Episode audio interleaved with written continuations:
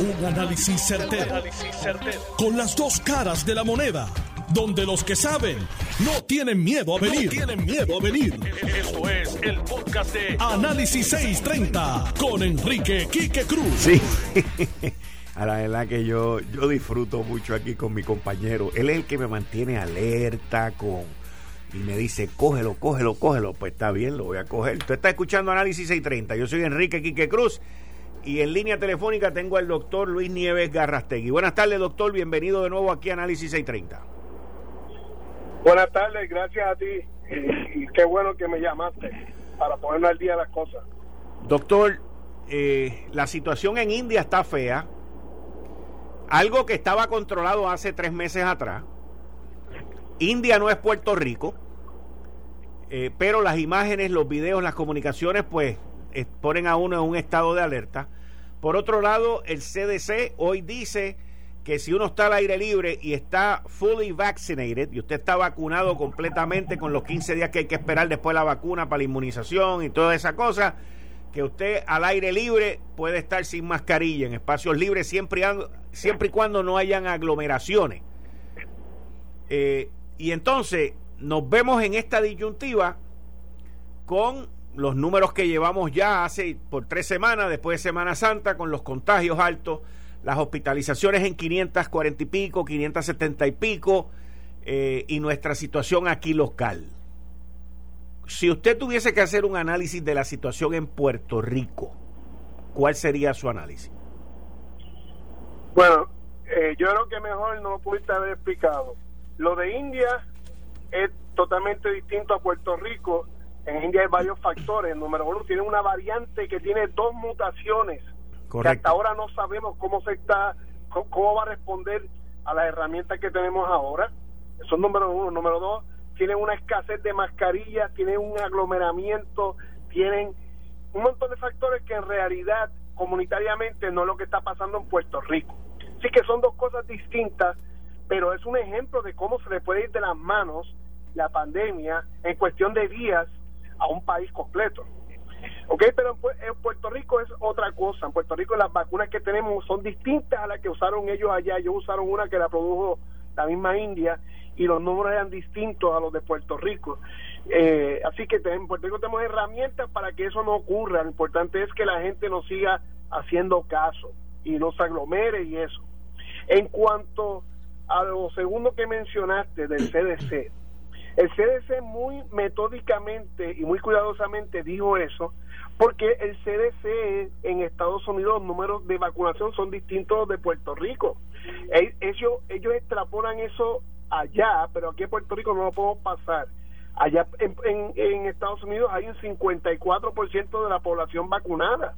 En Puerto Rico no llegamos a ese número y no podemos en realidad adoptar completamente esa medida. Y ellos muy claramente dijeron que eh, sí pueden ir destetándose de la mascarilla, pero en lugares aglomerados y públicos se supone que tienen que seguir con eh, eh, el uso de mascarilla. Ahora, doctor, le pregunto, en Puerto Rico, los comentarios que yo he estado escuchando esta semana es que ya no hay el furor para la vacunación, ya no hay las filas para la vacunación, y como que ya no hay esa, ese deseo o esa búsqueda para la vacunación. Sin embargo, no hemos llegado todavía en Puerto Rico al 50%.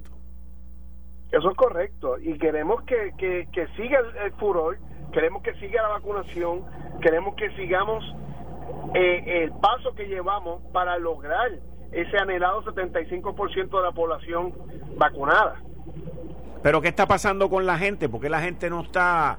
¿Por qué no hay fila? La gente ha bajado la guardia, eso es definitivo. Ese, es mi punto. Este, o sea, no veo, eh, no veo la gente con la veo la gente con la ansiedad, veo más gente con ansiedad de lo que está pasando en India, de lo que está pasando en Brasil, y no veo la gente con la ansiedad de que me quiero vacunar para protegerme. Eso es correcto. Yo estoy de acuerdo contigo y me da mucha pena que las personas estén cambiando esa visión después que hemos logrado que 70 y, que más del 80% de la población se quisiera vacunar. Pero eso entonces nos lleva a que van a sobrar vacunas, puede salir que nos las pidan o puede pasar de que las tengamos que devolver algo, no sé. porque aquí no hay nada escrito, ni nada conocido, o que nos envíen menos vacunas.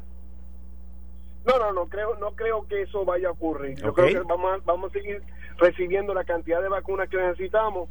Lo importante es seguir no desinformando a las personas, sino informándolas de que lo correcto es vacunarse y mantener la mascarilla mientras logramos esa inmunización que tanto estamos buscando. Lo que falta es tan poco. De aquí a, septiembre vamos a lograrlo, al paso que vamos. Le pregunto, esta situación que estamos viviendo ahora, los números que estamos viendo ahora, yo llevo viendo hace tres semanas los números y todavía no he visto números de hospitalizaciones ni de muertes en un día que hayan sido peores de unos meses que vimos el año pasado. porque sé que la no se muy bien. Ahí está dos puertas así un poquito más para el lado. Gracias. Perdóname, no te, no te escuché bien. No hay problema, doctor, no hay problema, yo entiendo. Yo llevo las tres semanas que han pasado después de Semana Santa mirando diariamente los números y en términos de muertes y hospitalizaciones todavía no he visto números tan malos como meses que vivimos el año pasado. No, no, no, nosotros estamos ahora mismo, nosotros estamos ahora mismo eh, eh, con los números diarios, estamos más que lo que teníamos en enero. No, en enero, en enero, febrero y marzo sí, pero yo recuerdo el año pasado, después de los padres, Hubo meses que ah. nosotros teníamos más de 600 hospitalizaciones, tuvimos, tuvimos cerca de 19, 20 muertes diarias por varios días, o sea, ese, eso, estoy, yo sé, eh, los primeros meses de este año, diciembre y eso, cuando se volvió y se reajustó el año pasado, sí, pero estoy hablando del peor momento del año pasado comparado con los peores momentos de ahora, todavía estamos un poco mejor. Eh, estamos un poco mejor, pero si te das cuenta, lo que hicimos fue un cambio de población de hospital en, en, en, ese meses de, de, padres, como están mencionando, los pacientes que llegan al hospital, la población mayor de 65 en adelante. Correcto. Esa población, como la vacunamos, pues ahora esa vacunación, esa gente no es la que está llegando ahora mismo tanto a los hospitales. Si tú ves la, el promedio de pacientes que llegan al hospital y de mortalidad, están en, los 50 eh, para arriba, ¿entiendes? Y hasta muchachos de 27, 28 años. O sea que, que hicimos un cambio de poblacional ¿Por qué? Porque empezamos a vacunar a la gente mayor. Ajá. Los más vulnerables. los más vulnerables, exacto. Y la vacuna es efectiva y por eso que cambió el demográfico. Eventualmente, eventualmente vamos a ver lo mismo con los, con, la, con los pacientes de, de 55 a, 60, a 65 y después vamos a ver lo mismo en los pacientes de 40 a 55 porque el efecto de la vacuna es positivo, funciona eh, eh, eh, y, y previene que el paciente llegue al hospital. Recuerda, cuando yo tengo una vacuna que dice trabajo un 93% de efectividad, significa, no es que no te vaya a dar el virus, sino que hay 93% de probabilidades que si te da el virus, tú no llegues a complicarte ni a morirte. Okay. Eso es lo que dice el número de la vacuna. 95% de probabilidades de que no te vas a morir. Le pregunto, esta doble mutación que se ha visto en India, ¿qué está haciendo la comunidad científica al respecto? Porque eh, yo, sé que la comunidad mundial lo ataca inmediatamente, pero ¿qué ha, qué ha habido con, con esa doble mutación? Bueno, se está, se está analizando y se está buscando a ver las dos cosas más importantes, si, si, se, si hace que se contagie más la gente o si hace que la gente se muera más. Esas son las dos cosas que estamos buscando. Como te dije, es un es una comedia de horrores lo que está pasando en India, porque son un montón de cosas a la vez, muchos factores. La vacuna es distinta, la, eh, la mutación, la, la, la aglomeración, la falta de recursos, todas esas cosas son distintas. Bueno, en India están rompiendo los hospitales para robarse los oxígenos para llevarse a las casas a la gente, ¿entiendes? O sea que, que son, son una cosa que es que, que son muchos factores a la vez pero en cuanto científicamente ver qué significa esta, dos esta mutación que es doble en la espiga, eso está por verse. La, la, predominante cuando empezó esta situación en India fue la británica, la variante británica. Eso es correcto. Eso es correcto. Pero no nos podemos olvidar tampoco que hace dos semanas Chile, que era uno de los países más avanzados en vacunación, entró en una crisis también porque la vacuna que ellos compraron y utilizaron en Chile era la de China. Exactamente. Y luego se dieron cuenta que no tenía el porciento de protección tan alto como lo que tienen las americanas. Eso es correcto. Eso es correcto y eso es una de las cosas que pasó en en en, eh, en India mismo. Sí. Bueno, doctor Nieves Garrastegui, muchas gracias. Sé que está a las millas y le agradezco mucho el tiempo que nos ha dado, como siempre. Ok, gracias a ti. Bien, ahí ustedes escucharon al doctor Nieves Garrastegui. Miren, eh, lo que está sucediendo en India es, como dijo el doctor, es una multiplicidad de factores. Segundo, India es uno de, los top three, de los primeros tres países más poblados en el mundo. Segundo, la variante estaban, el, el coronavirus estaba controlado, controlado hasta febrero. Se vacunaron, como dijo el doctor, con una vacuna local. Y al principio los que se estaban muriendo eran la gente pobre, mucha pobreza, mucha pobreza en India. Ahora, de febrero para acá, principalmente marzo y abril, los pudientes y los que tienen billetes entendían que estaban vacunados y empezaron las, las bodas, empezaron a hacer todas las cosas que se aguantaron por hacer, muy parecido a como han hecho aquí, y se arrancaron por ahí para abajo y miren cómo están ahora. Hay una crisis de oxígeno. Alemania, la comunidad europea y varios, Rusia, varios países del mundo, todos enviando oxígeno, enviando material de protección, porque no tienen, como estaba diciendo el doctor, no tienen. Y el domingo, hace dos días atrás, el presidente Joe Biden se comprometió a enviar dosis de vacunas de AstraZeneca, a enviar respiradores, a enviar ventiladores, a enviar equipo de protección y, va a enviar, va a enviar un equipo de científicos para ayudarlos en el manejo de esto, en adición a que también van a enviar equipo para adelantar la manufactura de otras vacunas en India. Así que la industria farmacéutica americana, yo entiendo, que va a haber esta oportunidad también y fabricar vacunas allí en India para que la gente, la población de allí, y gracias al amigo Vallejo, estamos hablando de un país donde hay 1.3 billones, billones, con B de bruto, burro y mal administrador en India, 1.3 billones.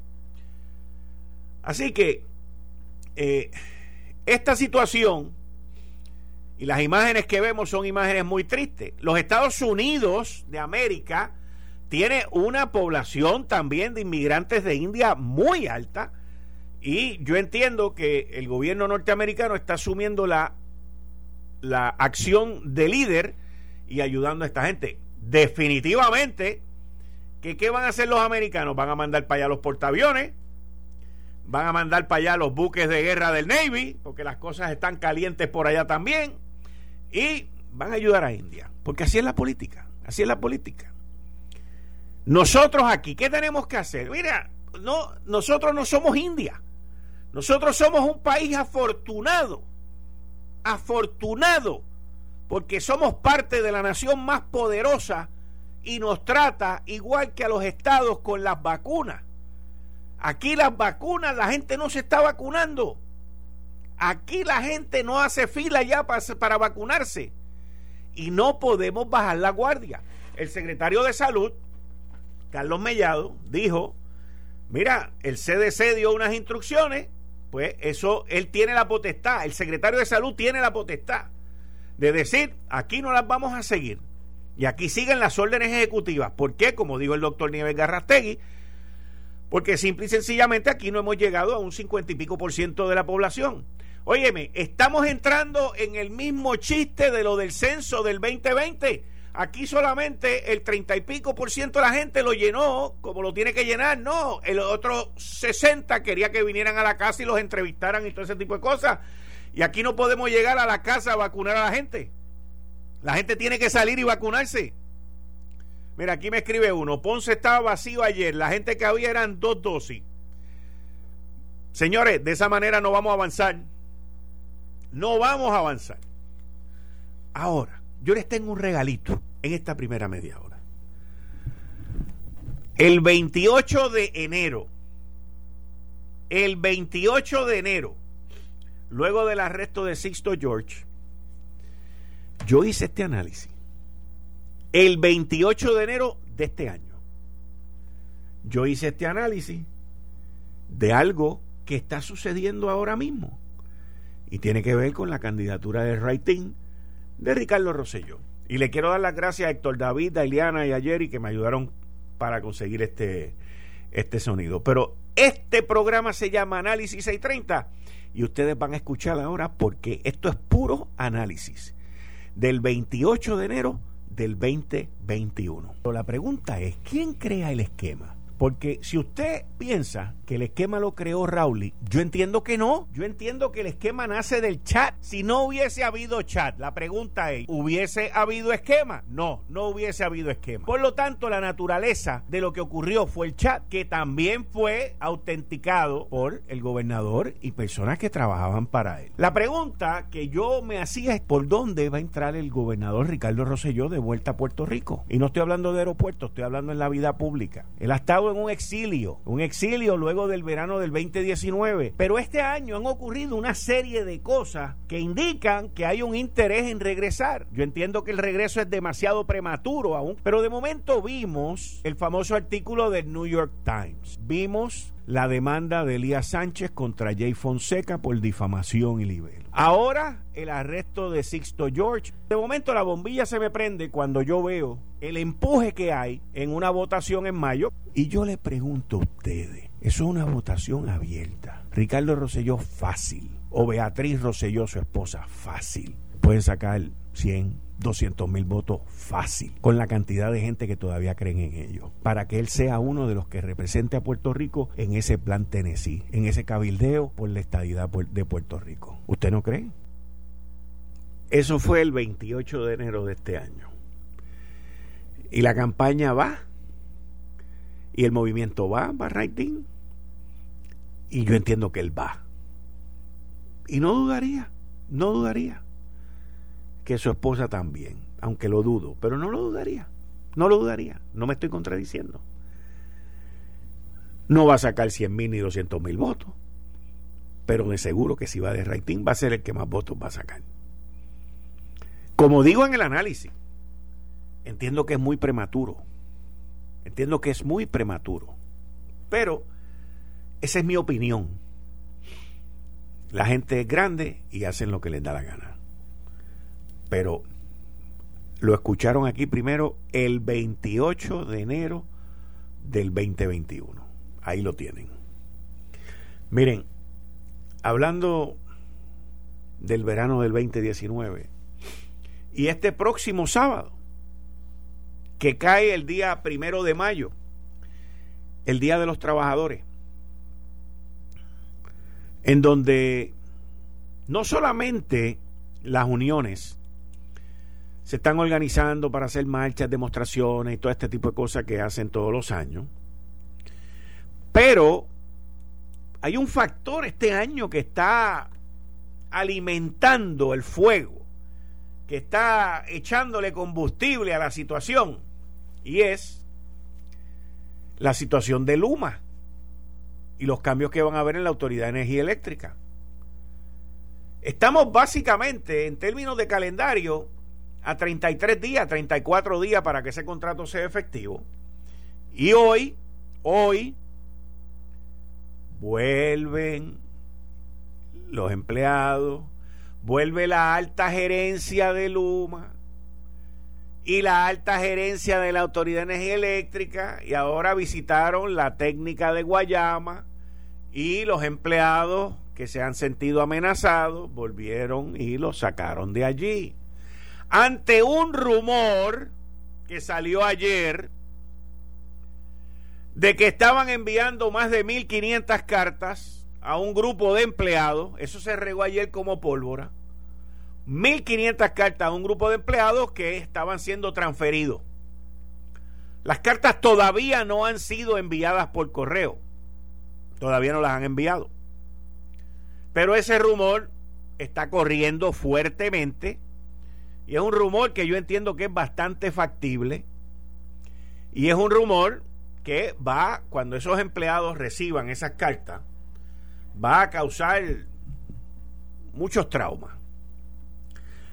Principalmente, ¿quiénes son esos 1.500 quiénes son esos 1.500.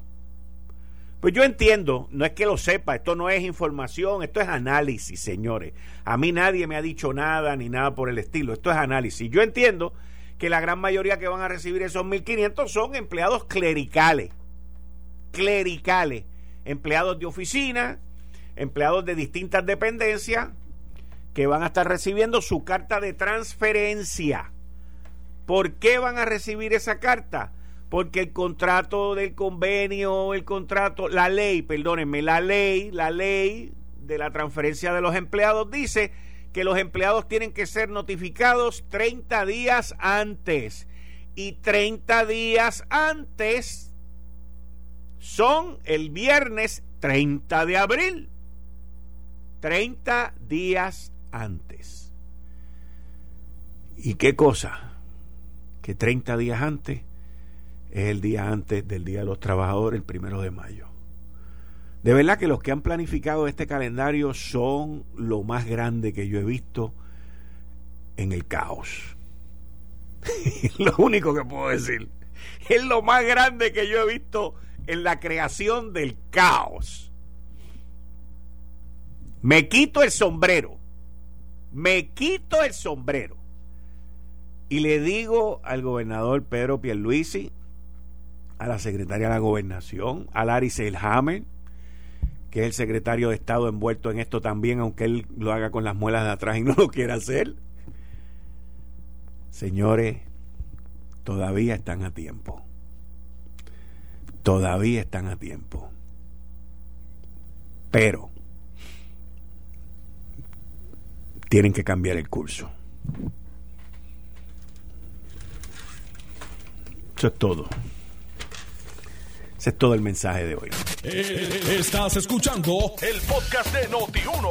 Análisis 630 con Enrique Quique Cruz.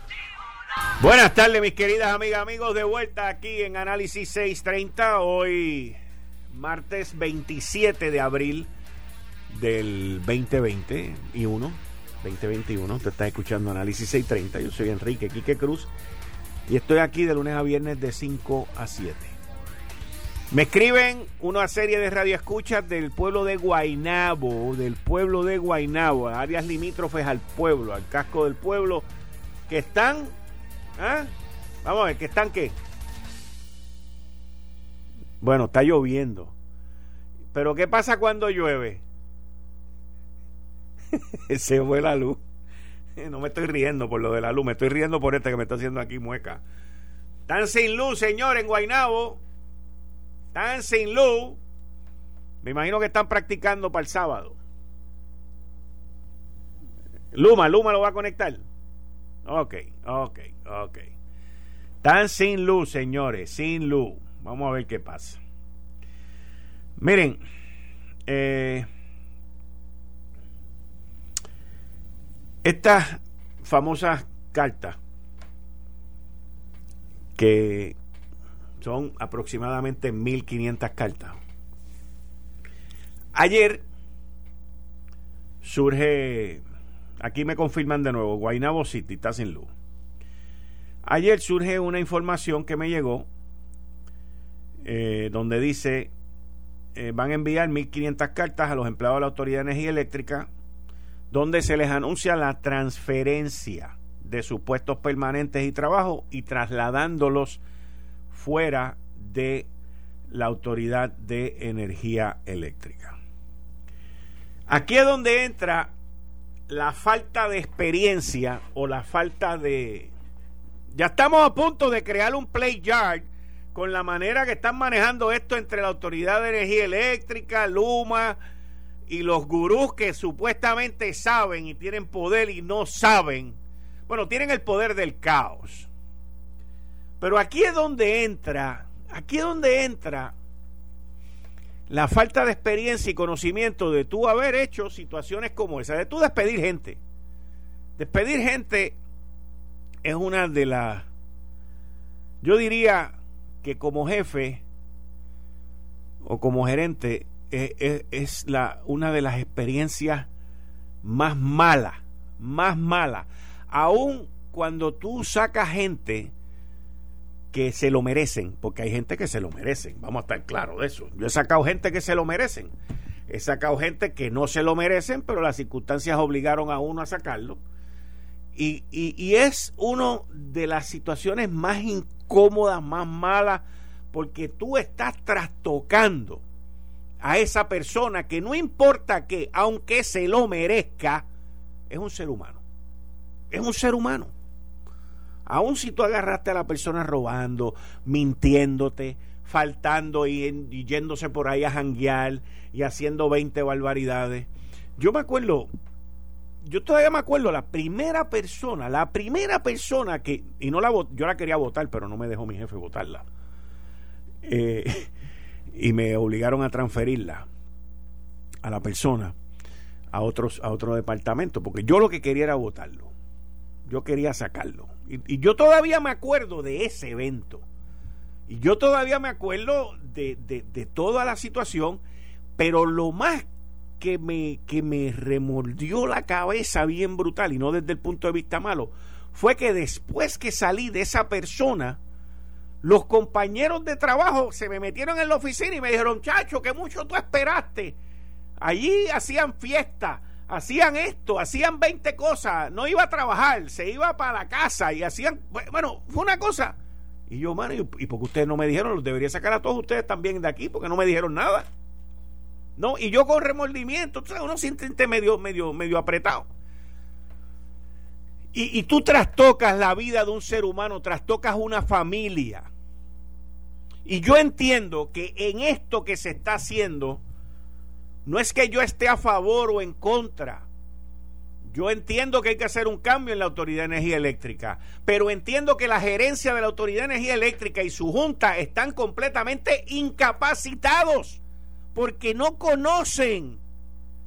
Y la señora que metieron allí en recursos humanos está más incapacitada. Esa conoce menos, menos. Y hay una falta de conocimiento básico hay una falta de experiencia básica de parte de Luma y de parte de la Autoridad de Energía Eléctrica y de parte de los que están alrededor del gobernador que tampoco han volado una chiringa contratando ni votando gente. Que esto es impresionante. Esto es impresionante. Al final y a la postre, solamente una persona va a pagar por los platos rotos. Una sola persona. No es la directora de recursos humanos. No es este el director ejecutivo. No es Ralph Krill. No son los dos subdirectores que no saben poner bombillas en las casas. No es Fortaleza. Solamente una persona. Ni el secretario de Estado. Pierluisi, eso mismo. Eso mismo. Es Pierluisi. Es el único que va a pagar por esto porque él es responsable. Aun cuando el contrato de Luma, él no lo firmó. Las tres, de tres personas que firmaron ese contrato, digo, de dos personas que firmaron ese contrato, solamente una queda en el gobierno. La otra está desaparecida, porque no quiere ni que le recuerden que él fue el que lo firmó y que nos metió en este bollete. Y no es que Luma entre o no entre es como dicen en República Dominicana, el tema no es de fondo, es de forma. El tema no es de sustancia, es de la manera como lo están haciendo. Y se denota, se ve claramente la falta de conocimiento, la falta de experiencia, la falta de procesos, de hacer las cosas bien porque tú puedes sacar a alguien de su trabajo cumpliendo con lo que dice el convenio y también cumpliendo con lo que dice el sentido común. Pero la directora de recursos humanos puesta allí por Jaime López y por Efren Paredes, puesta allí, sacaron a Mark Tice. Esa señora no tiene conocimiento de esto. Esa señora te va a dar una opinión legal. Ah, el contrato dice 30 días, se la entregamos las cartas el miércoles y el jueves para hacerlo uno o dos días antes. Y ya, porque eso es lo que dice la ley, cumplimos con la ley. Ese es el problema con los abogados. que lo de ellos es estricto, encasillado, encajonado a cumplir con el contrato, a cumplir con la ley. Y lo demás que se chave, porque como yo no soy el jefe, yo no soy electo, yo me estoy ganando 140, 150 mil pesos y no sea un divino de recursos humanos. Pues vamos para adelante. Eso es así. Un saludito porque sé que me están escuchando. Pero eso es así, ellos saben que lo que digo es así, esto es análisis puro. ¿Por qué yo llego a estas conclusiones? Por la manera como lo están haciendo. Por la manera como lo están haciendo. Esas cartas yo no las hubiese entregado hasta el día que, hasta el día 30, a las 5 de la tarde. Yo no las hubiese entregado antes. ¿Por qué? Ahora lo que ustedes están haciendo es al entregar esa carta mañana o pasado mañana, ustedes lo que están haciendo es, mira, compraron un, un dron de gasolina para que entonces esos 1.500 recipientes de esas cartas, más dos o tres familiares, se monten en sus carritos, se monten en sus motoritas, se monten en su trencito y vayan allí el primero de mayo a darle apoyo a todos los que van a estar allí. Eso es lo que están haciendo. Por eso es que digo que estamos encaminados a un play yard en este proceso de cambio de mando entre Luma y la Autoridad Energía Eléctrica. Tan sencillo como eso. El problema de esto es que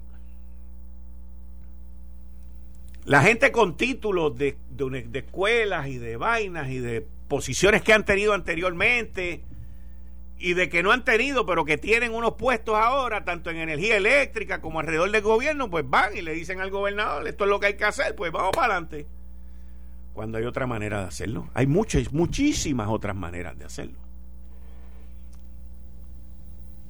Puerto Rico tiene un problema serio.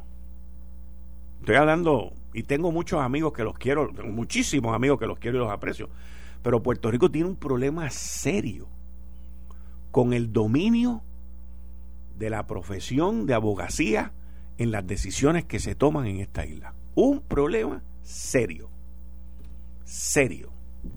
Y lo digo con mucho respeto, muchísimo respeto. Pero tiene un problema serio.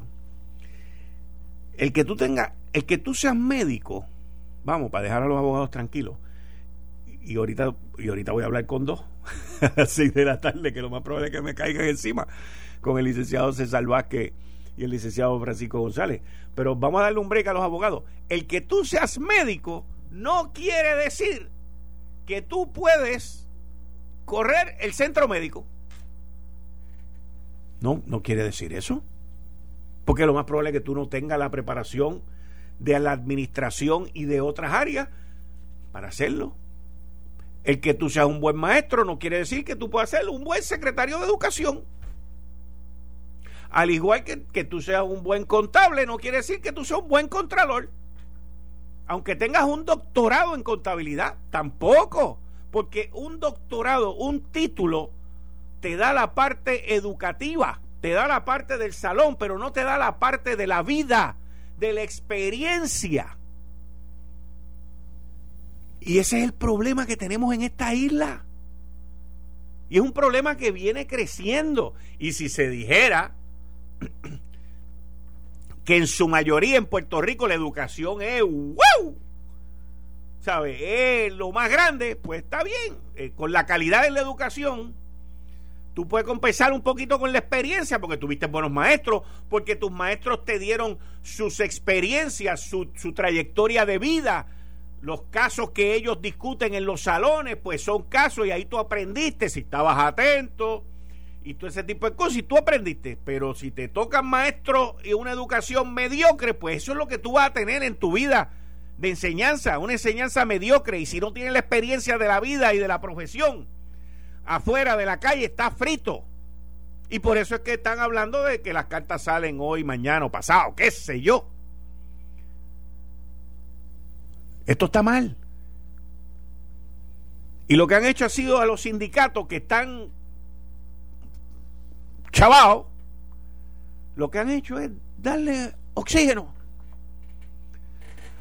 Le han dado oxígeno. Y quiero que sepan algo sobre los sindicatos. Ya tuvimos la situación con los camioneros y ahora vamos a tener una nueva situación en el Departamento de Educación. ¿Me escucharon? En el, ah, viste, esa tú no la sabías. En el Departamento de Educación. La Federación de Maestros, la Federación de Maestros, escucha esto, Bobby, hoy, 27 de abril, ¿ok? A las 5 y 46. La Federación de Maestros ya se apresta a presentar lo que podríamos llamar, lo que yo no abogado voy a llamar los endosos. ¿Ok? Los endosos. Son las boletas que la Federación de Maestros está presentando para decir, queremos ir a una votación porque hay el interés de parte de los maestros. Tienen que tener, creo que es el 30% o más de los maestros que hayan llenado esa boleta de que quieren ser posiblemente representados por la Federación de Maestros y esto va a revivir, a revivir una de las uniones y de los sindicatos más controversiales que ha habido aquí en lo de los maestros. Lo está, y, agarra por otro lado a la Asociación de Maestros que lleva ahí solita, con la guirita, y agarra a la Asociación de Maestros en un momento que acaban de cambiar de liderazgo y que acaban de pasar por todo este batacumbele con la ex secretaria de Educación, que era su presidenta, que entonces fue secretaria de Educación y ahora vuelve a ser maestra. O sea que hay un vacío ahí. Y la federación, según me acaban, me indicaron hoy, me indican hoy, hace poco, pues está en el proceso de ya presentar sus boletas y esas boletas irán a un sitio dentro del gobierno donde van a revisar que la boleta es como si fuera un endoso. Van a revisar que el, que el endoso cumple con que la persona existe, con que la persona este, está activa y con que la persona está en la nómina de la, del Departamento de Educación. No vayan a poner ahí esos que han puesto que los que cobran que no van. Para entonces, si cumplen con el 30%, entonces llevar a cabo una elección y que elijan. Así que esto es un proceso que va a ser un poquito largo, pero le está dando vida al movimiento sindicalista en Puerto Rico porque a la misma vez, y yo no sé si el gobernador sabe esto, pero alguien lo tiene que saber. Si no lo sabe, pues entrará por aquí, pero en Puerto Rico está la ley 7 de Luis Fortuño, después está la ley número 3 de Ricardo Rosselló, y, los empleados públicos llevan aproximadamente como 10 años sin recibir ningún tipo de aumento de sueldo. Llevan como 10 años eh, sin negociaciones de convenios colectivos ni nada de este tipo de cosas. Y todo eso se vence ahora según me indicaron, todo eso se, todas esas leyes que evitaban todas esas vainas se vencen ahora. El 30 de junio o el 1 de julio, por ahí, según me indicaron. ¿Y usted cree que qué es lo que va a pasar? Yo sé lo que va a pasar. Pero entonces, por otro lado, vienen y se gastan 50 millones de pesos en unos juegos centroamericanos. Ay, Dios mío. Perdóname por usar el nombre en vano. Pero, o sea, son cosas que no tienen sentido común, señores. Esto no tiene sentido común. En un momento en que para acá lo que viene es una cantidad de billetes brutal. Donde la gente no quiere trabajar. Donde hay negocios cerrando porque no tienen empleados no tienen empleado Entonces, por el lío de la Autoridad de Energía Eléctrica, la UTIEL, Luma, ahora la Federación, los camioneros por otro lado, se está formando la tormenta perfecta. Pero la mejor parte fue la que les dije hace rato. La mejor parte es esa mente brillante, esa mente conocedora, esa mente experimentada, esa mente eh, genial que dijo, manden las cartas el miércoles y el jueves, un día antes de lo que y me tengo que reír. Me tengo que reír. Esa mente brillante. No, no, no, no. Si yo le digo a ustedes, mire, bueno, yo me imagino que ustedes se dan cuenta que yo me disfruto esto aquí. Porque ustedes se lo están disfrutando también. Pero, o sea, uno ve estas cosas y uno dice, mi hermano, pero ¿en qué parte del cuerpo tiene el cerebro?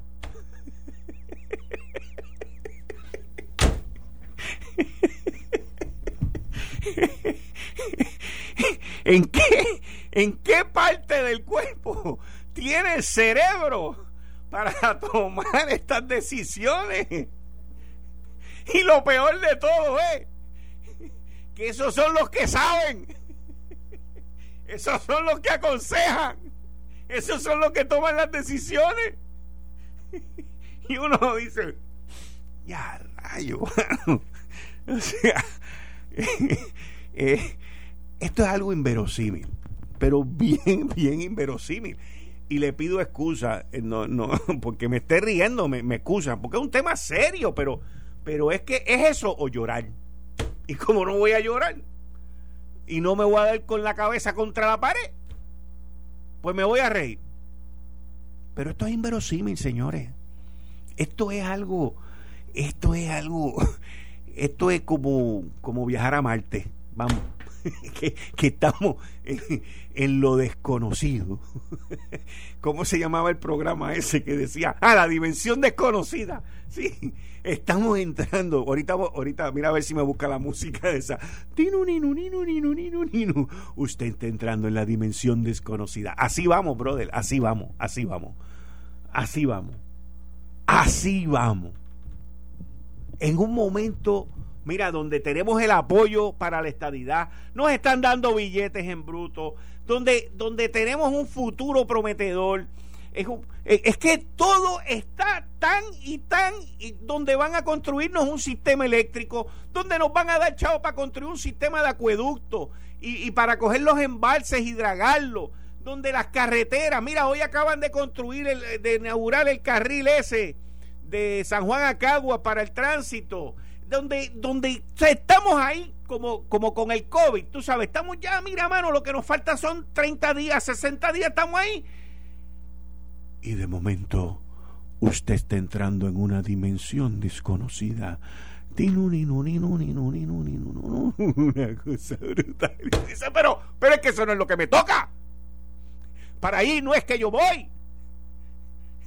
Ese no es el camino que yo quiero. No, no, no, Quique, es que tenemos que formar el ple ple con las cartas. Porque es que. Ah, no, y debe haber. Esta sí que es genial. Debe haber habido un genio que, y, una, y una genialidad que dice: No, vamos a entregar la carta con los cheques también. Porque de esa manera le damos el, el pay stop con los chavos y la carta de que te vamos a transferir para Jurutungo. ¡Wow! Señores Play Yard. Voy a buscar la musiquita. Play Yard. Play Yard. Ya lo tengo que dar para atrás porque yo no sacaba ese Play Yard desde hace tiempo. Esto fue el, podcast de Notiuno. Análisis 630 con Enrique Quique Cruz. Dale play a tu podcast favorito a través de Apple Podcasts, Spotify, Google Podcasts, Stitcher y notiuno.com.